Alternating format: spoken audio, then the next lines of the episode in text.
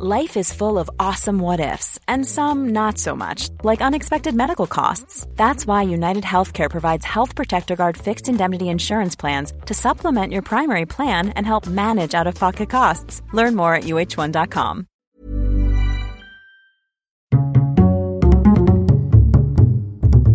Culture G, Cultivez votre curiosité.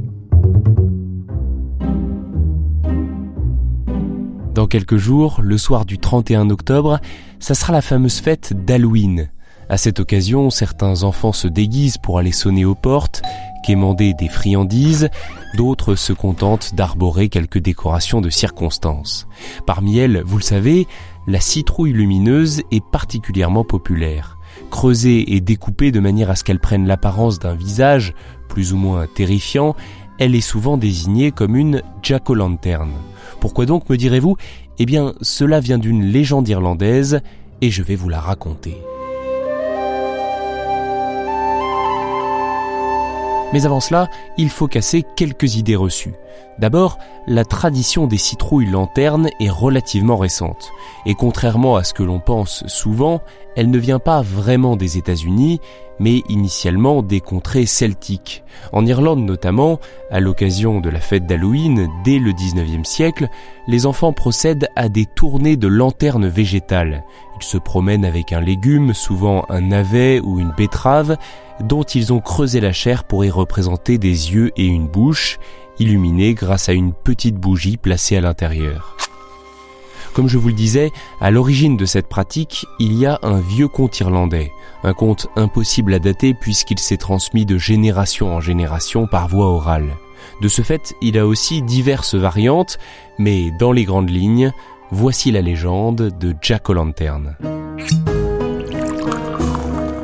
Jack Stingy est un homme plein de malice. Il aime jouer des tours et boire jusqu'à plus soif dans les pubs de sa région. Un soir qu'il est encore à la taverne, il rencontre le diable. Celui-ci lui propose un pacte en échange de son âme. Jack hésite. Forcément, passer l'éternité à rôtir en enfer ne le tente pas plus que ça.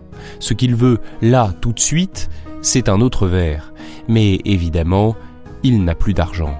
Le diable accepte de lui payer ce dernier verre, convaincu d'obtenir son âme sitôt que Jack l'aura vidé. Il se transforme alors lui-même en pièce de monnaie qui retombe sur le comptoir.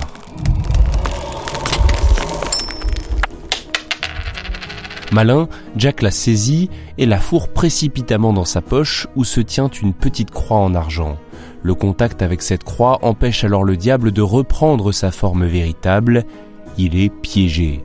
Jack propose de le libérer en posant une condition. Ne plus être importuné par lui durant les dix prochaines années.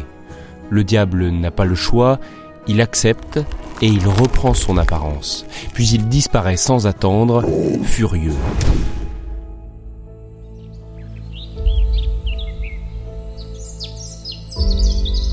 Dix ans plus tard, le diable revient trouver Jack alors qu'il marche dans la campagne irlandaise. En raison de sa mauvaise conduite, il réclame encore une fois son âme et lui commande de le suivre en enfer. En désignant un arbre, Jack lui promet qu'il pourra l'emmener s'il monte d'abord lui cueillir une pomme. Le diable s'exécute, pressé de repartir avec le bougre, mais sitôt qu'il est perché, Jack trace une croix sur le tronc, ce qui empêche le démon de redescendre.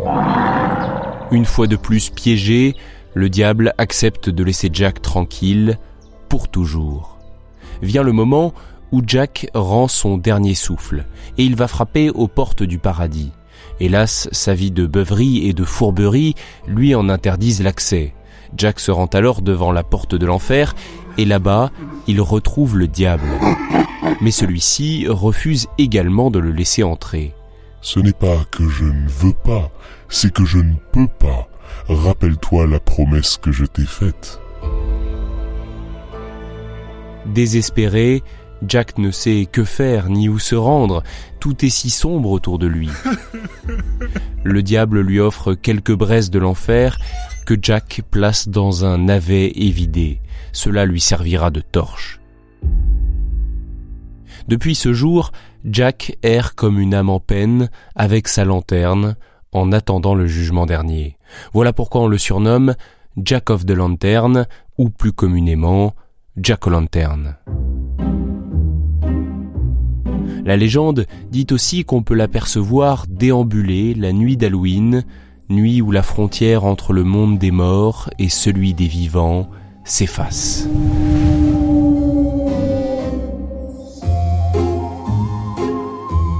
Si dans le conte irlandais que vous venez d'entendre, la lanterne de Jack est un navet, comment en est-on arrivé jusqu'aux citrouilles lumineuses?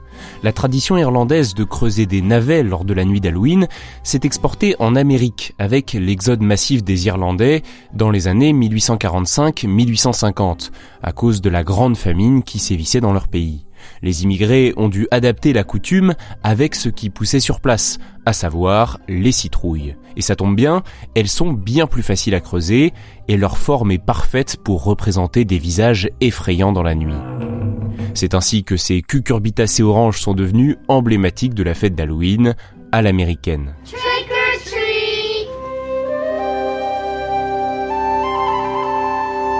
Si l'envie vous prend de faire une lanterne d'Halloween, pour confectionner une authentique jack-o'-lanterne, vous savez ce qu'il vous reste à faire. Choisir le plus gros navet chez votre primeur, s'armer de patience et d'huile de coude pour le vider, et ensuite vous pourrez frimer devant vos voisins ou vos amis en l'allumant dans l'obscurité. Attention toutefois, si jamais vous croisez quelqu'un d'autre qui se sert aussi d'un navet pour lanterne, il y a un risque qu'il soit bloqué entre le monde des vivants et celui des morts. Merci d'avoir écouté cet épisode, j'espère qu'il vous a intéressé, si c'est le cas pensez à vous abonner et on se donne rendez-vous la semaine prochaine.